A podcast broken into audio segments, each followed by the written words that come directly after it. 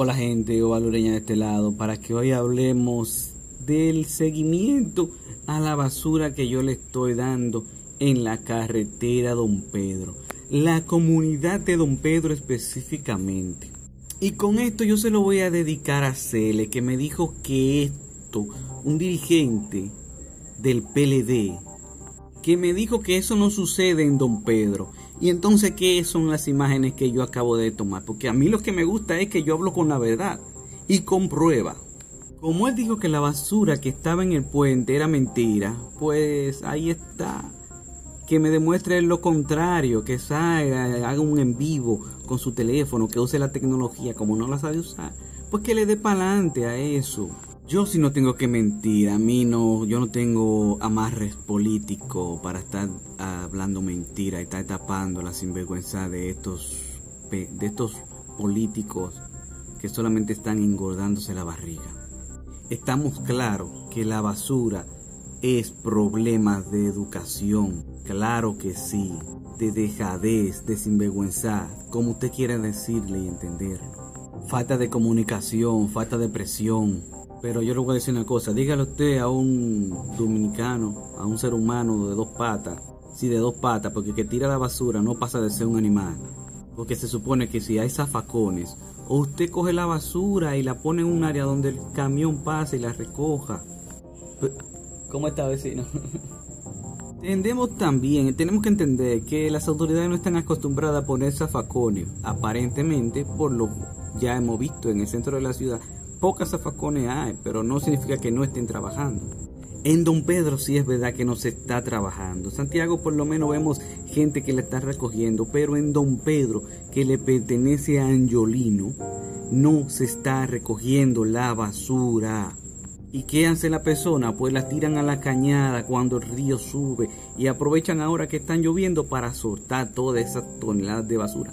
Y por eso es que vemos la cantidad simple, dejarla ahí, que la basura se la lleve el río, que termine en el océano, en los, primero terminará en los ríos, luego terminará en el océano y luego terminará en la barriga, en el estómago de algún animal, de alguna especie que vive en los océanos. Ya vimos la situación del león marino. Miren lo que encontraron, de todo tipo de plástico y preservativos. Porque lo que más dolido es el preservativo. Es esa parte lo que más sorprendido. Ya lo hemos visto en toda otra parte de los animales y en otras noticias fuera del país. Entonces, como siempre, República Dominicana no se iba a quedar a solas. Tenían que ver esa situación. Quizás ahora la gente tome conciencia, pero el problema es que sin un régimen de consecuencias no se va a dar. Vamos siempre a vivir echándonos la culpa de fulano y de fulano, pero hay que comenzar a trabajar con las juntas de vecinos que están de mal las juntas de vecinos en este maldito país. Coño, por lo visto que, que hay que obligar a la gente, porque no se amedrentan y hay que echarle un pleito, hay que caerle a batazo. Sigo en Don Pedro, ¿cómo es posible que yo tengo meses denunciando la situación y no se limpia eso? No pagan un personal Ah, pero sí pagan para estar en el océano, para estar en la, playa, disfrutando y lujeando en redes sociales. Ahí usted entiende el tipo de pensamiento que tienen, que tienen ese tipo de políticos que no trabajan. Bueno, usted le pregunta al poder económico, quizás ellos les pueden dar una respuesta. Y si no son de su partido, porque esa es otra.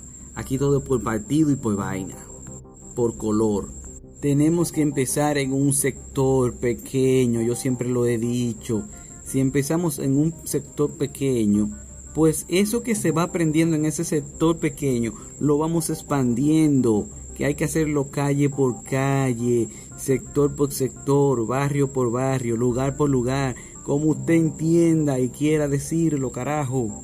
Disculpen que me acelere, pero es que eso da pique. Yo sé que hay mucha gente que quiere hacer el trabajo y quizá por su puesto político no tiene miedo a perder ese empleo porque no tiene otra cosa o no sabe cómo buscar el peso. Lamentablemente eso también es la realidad en, República Dominicana. Le tapan la boca con dinero. Es más fácil decir, ve, toma eso, ese dinero, ese, esa cantidad y quédate callado, no trabaje.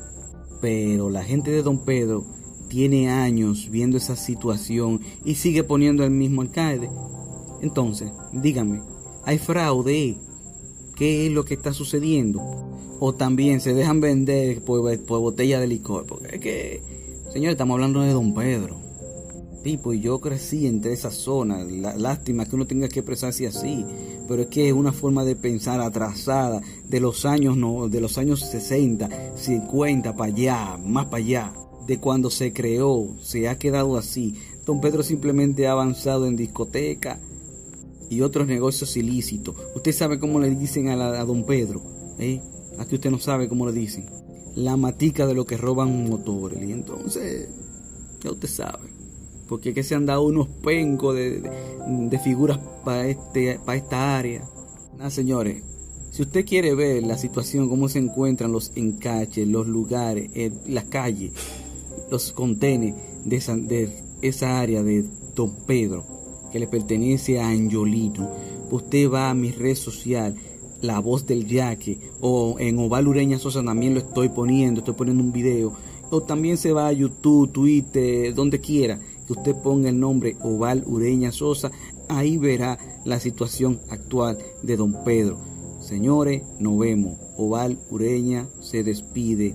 Nos vemos, cuídense.